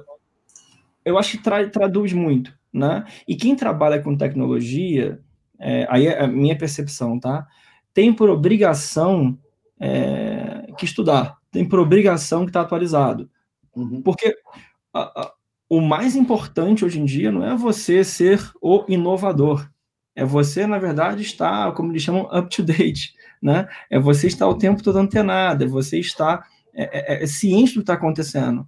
Você pode não ter a ideia mais inovadora, você pode ter um produto mais inovador. Mas você está em se você estiver em constante, é, constantemente é, é, é conectado com o que está acontecendo, você vai conseguir adaptar, seja o seu produto, seja o seu serviço, seja o seu speech, né, uhum. para o mundo atual. Né? E para mim, a forma de estar atualizado o tempo todo é buscar essas informações. A, a grande dificuldade que eu tenho, obviamente, né, e, e, e, de verdade isso é bem difícil, é você conseguir separar o que é informação relevante do que é informação não relevante. É, que, para mim, quando a gente fala, por exemplo, de inovação, que é uma das coisas que eu tenho como, como chapéu hoje, é você separar o que é inovação relevante daquela inovação que não é relevante. Porque quando eu falo não relevante, em que sentido? Né? Que não é importante? Não. Aquela informação, aquela inovação que não é relevante para o universo que eu atuo, para o modelo de negócio que eu faço. Né? Porque muito também toda inovação vai ter algum tipo de uso, mas uhum. levar inovação relevante, é, para mim, é, está da mesma forma é, ligado ao processo que eu faço quando, quando vou extrair as notícias que eu vou ler. É, é igualzinho. É que tipo de serviço ela vai trazer para mim e para aquelas pessoas que eu estou conectado. Perfeito. Muito legal, muito legal. É, uma última uma última pergunta aqui, até porque a gente já está quase estourando o tempo tem a ver com uma conversa que a gente estava tendo aqui um pouquinho antes de, de começar a transmissão. Você estava falando, né, que é, confiança, é, é, assim, a relação B2B é uma relação muito, muito baseada em confiança.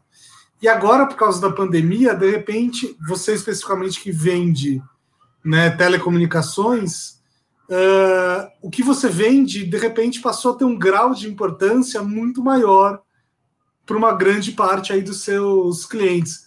Como é que foi esse processo? De repente o mundo está caindo, mas você passou a se tornar né, uma, um, muito mais importante do que antes.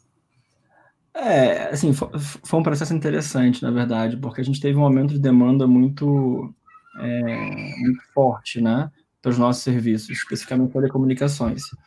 E, e, e, ele foi um processo até um pouco mais é, interessante, porque a gente teve que provar, né, como setor principalmente, é, que estávamos preparados para aquela demanda que surgiu de repente. Né? Então, eu acho que isso reforçou muito, inclusive, a confiança no segmento. Não estou falando de uma empresa específica, mas o setor é, estabeleceu muito bem, porque ao longo dessa, dessa de, de, toda essa época de pandemia, onde teve um aumento de consumo de internet, principalmente, muito grande, muito maior do que o usual, é, foi onde a gente mais conseguiu provar que os serviços que prestamos, né, de fato, é, tão condizente com aquilo que o, que o usuário espera. Né? Agora, é, essa construção, ela levou um certo tempo, né? É natural isso, é muito natural, porque dependendo do serviço que você preste, você sempre vai ter um pezinho atrás. Puta, mas será que? Será que? E a relação de confiança com os nossos clientes ao longo do tempo, ele foi construído principalmente é, é, de maneira progressiva, né? É, e, eu, na minha opinião, a, a, o negócio B2B, quando ele é bem feito, ele acaba crescendo de maneira geométrica, né? Ele vai se multiplicando de maneira geométrica, e quando ele não é tão bem feito, ele acaba sendo quase aritmética, ele tende a zerar, né? Ou seja, ele, ele, ele não vai numa exponencial. Então, a, a, gente aqui dentro, o que a gente tentou reforçar principalmente foi garantir que as capacidades técnicas que tínhamos estavam adequadas, que os investimentos que nós fizemos estavam adequados. A gente estava o tempo todo, desde o momento zero da pandemia, em comunicação com quase todos os clientes, né, para garantir que não teria nenhum tipo de, de, de, de, de problema por um aumento de demanda, né, e se provou, e principalmente com a linha de comunicação aberta, né, o tempo todo, estava disponível, cara, e aí, como é que você está? Tá tudo bem, tudo tranquilo? Está próximo desses clientes. Então, acho que esse canal de comunicação aberto, essa presença nos momentos onde talvez a demanda pela tua presença seja maior, né? Você ter essa, essa interação mais próxima, ela se provou como uma estratégia bastante frutífera e bastante benéfica nesse tempo de pandemia. Principalmente agora que você tenha é, você tem uma, uma, uma, uma demanda maior de serviços de telecomunicações. E foi legal que casou inclusive com o que a gente lançou de campanha né, há pouco tempo, que foi digitalizar para aproximar. Então, é, é, é, foi bem legal, assim, acho que o momento como um todo, é, essa estratégia, principalmente a comunicação com nossos clientes, foi crucial para manter a confiança que a gente tinha. Muito legal. Opa, tá... ah, não. Eu, Achei que estava. Eu, eu vou dizer que eu, eu fiquei é, nesse sentido, sim, uh, positivamente surpreso com o fato de que nós não tivemos um, um grande apagão uh, de entrega de dados e, e das, das, tecnologias em geral, claro, problemas aconteceram pontualmente, mas no geral nós atravessamos isso com, com a, as bases funcionando como estavam funcionando antes né? não teve uma, um grande aumento de problemas, e, e no, bem no início eu tinha uma, uma, uma, preocupação séria se a gente ia dar conta disso, se a nossa infraestrutura no Brasil ia dar conta disso. E isso, para mim, foi uma, uma descoberta boa, muito boa. Mas eu acho que foi, era uma percepção geral, tá, Paulo? E, mais do que isso, né? Exigia um poder de adaptação, porque dependendo do que tem de serviço em casa, né, fibra, por exemplo, o técnico tem que continuar na tua casa. Resolver, às vezes, algum, algum, alguma questão Sim. pontual. Ou instalar uma fibra, muitas vezes, porque você não tinha. Você, uhum. você ligou e olha, eu preciso disso aqui para amanhã, porque, puta, eu estou com funcionário em casa, tem que botar a coisa para funcionar. Uhum. Então, exigiu uma adaptação, mas exigiu também que aquilo que a gente sempre comentou de que os investimentos que fazemos ao longo do tempo, de fato, seguram a onda quando é necessário, eles se provaram reais, né? Então, uhum. assim, foi bastante satisfatório. Agora, é, respondendo mais objetivamente a pergunta do Bruno, é só falando? Não. É difícil fazer só falando, né? Claro. Existe ao longo do tempo que você construa uma relação, de novo, que não é de um ano, é de dois anos, né? É, de longo tempo, prestando um serviço de excelente qualidade. Quando isso acontece, em momentos de, de maior é, é, é necessidade ou, ou, de maiores intempéries, você acaba tendo é, e gozando dessa relação de confiança construída há muito tempo. Até queria fazer um elogio público aqui, que no comecinho da quarentena eu tinha uma internet de uma concorrente aí, que não aguentou, né? E aí eu troquei pelo Vivo Fibra, né? Que é, que é da Telefônica, e a gente está fazendo agora, inclusive, essa, essa live com o Fibra e tá maravilhoso. Já, brasileiro. Mas é verdade. Mas é verdade. O chefe agradece, o chefe agradece. Mas é verdade, a gente, a gente teve vontade de, de comemorar o dia que instalaram lá, porque estava é, tava complicado antes o negócio, é verdade. Estava muito complicado. Assim, gente, eu acho que é, é, faz parte do, do, do, dia a dia, cada vez mais a gente ter esse, esse aumento e melhora de infraestrutura, né? E a gente, pelo histórico do Serviço do Brasil, sempre tem uma certa desconfiança, mas estando dentro da indústria há muito tempo, é, eu consigo ver uma, uma evolução considerável.